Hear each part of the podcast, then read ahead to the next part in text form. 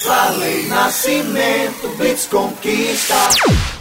Zé Maria, líder do movimento Duplica Sudoeste, uma reunião que parece que decepcionou a todos, pelo menos Vitória da Conquista. Né? É, na verdade a gente começou com a reunião o, com o salão cheio e as pessoas foram desiludindo e a proporção que cada um falava ia saindo.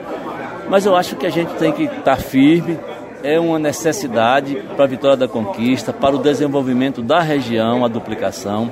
Mas a sociedade respondeu à altura, estava aqui a imprensa, com todo mundo aqui, você é um exemplo disso, na verdade você é um grande companheiro. É, mas foi uma, muita troca de farpa entre a NTT e a, e a Via Bahia, onde nós é, consideramos os dois culpados, é, mas a gente vai continuar. Eu acho que tem que procurar um caminho e a gente não pode se curvar e deixar pagando pedágio sem ter os benefícios de volta. Ô Zé, é, a gente percebeu, de um lado, as pessoas questionaram, a NTT dizia que a Via Bahia não cumpriu o contrato, do outro, a Via Bahia alegava que a NTT não cumpriu o contrato, mas tem um terceiro elemento que participa desse contrato e sem ele não tem como ser cumprido, que é o usuário, nós que usamos a rodovia. Dos três, parece que só quem cumpre o contrato somos nós, não é? E parece que essa duplicação será que sai mesmo? Sai, sai pelo seguinte: no contrato original tem algumas cláusulas que condenam a Via Bahia. Uma delas é que o fluxo de veículo, no momento que ultrapassar 6.500 carros por dia, ela é obrigada a duplicar.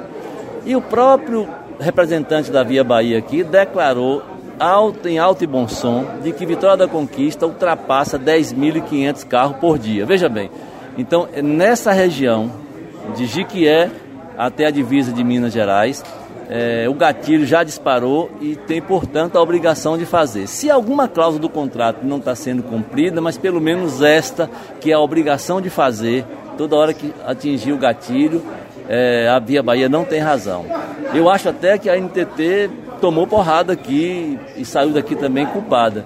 Mas, Mas havia... talvez tenha uma reação, né? Tomara que... Por conta disso, tomara que tenha. Eu fiquei pensando o que, que eu ia falar, mas obrigado por isso. Então tem a reação e essa reação é que pode nos trazer o resultado que a gente busca. Talvez essa, esse, esse ataque da Via Bahia tenha um efeito rebote, tomara que tenha. Tomara que tenha e que alguém vai lá e resolva o problema. O que a gente quer, na verdade, é a duplicação da Rio Bahia, porque a gente entende como inter, interessante, como importante.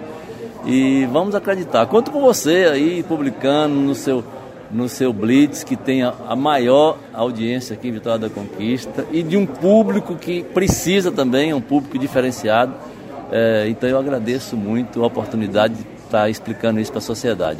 Carlos Bonini, qual é a condição para a duplicação, que é a reivindicação que o grupo tem, Duplica Sudoeste, para a duplicação da Via Bahia na região sudoeste? Que a NTT cumpra a sua parte do contrato, que é fazer a revisão contratual, finalizar a primeira e iniciar a segunda, que deveria ter começado em outubro de 2019.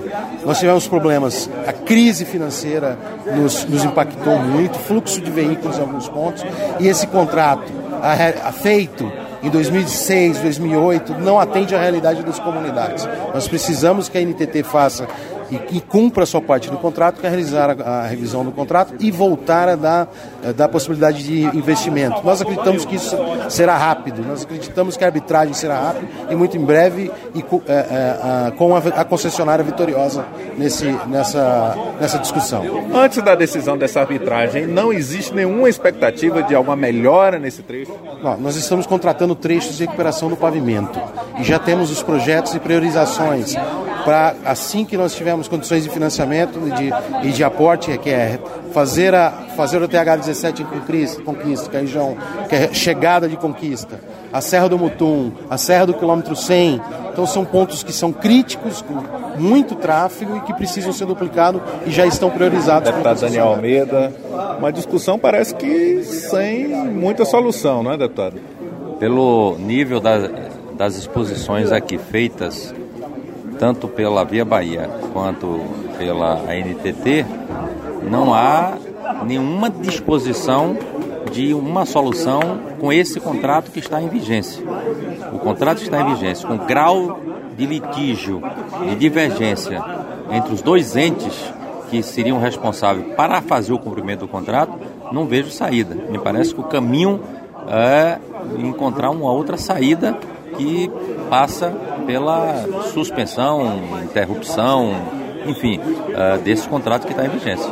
Deputado, a impressão que dá, está claro que a NTT se omitiu em muitas questões, mas a impressão, a sensação que temos é que parece que a Via Bahia quer usar o meio judicial, a esfera jurídica, para poder se beneficiar e empurrar com a barriga. É essa a sensação que o senhor tem também? Sem dúvida. O que foi exposto aqui é que a NTT não tem demonstrado capacidade para fazer cumprir o contrato e a Via Bahia se aproveitando disso ou de falhas que pode o contrato ter é, tido no início da sua confecção, é, montando um aparato judicial para é, continuar explorando o, os pedágios sem cumprir as obrigações. Então está valendo a pena descumprir, montar um aparato jurídico para continuar usufruindo é, da boa vontade e do, da economia do nosso povo.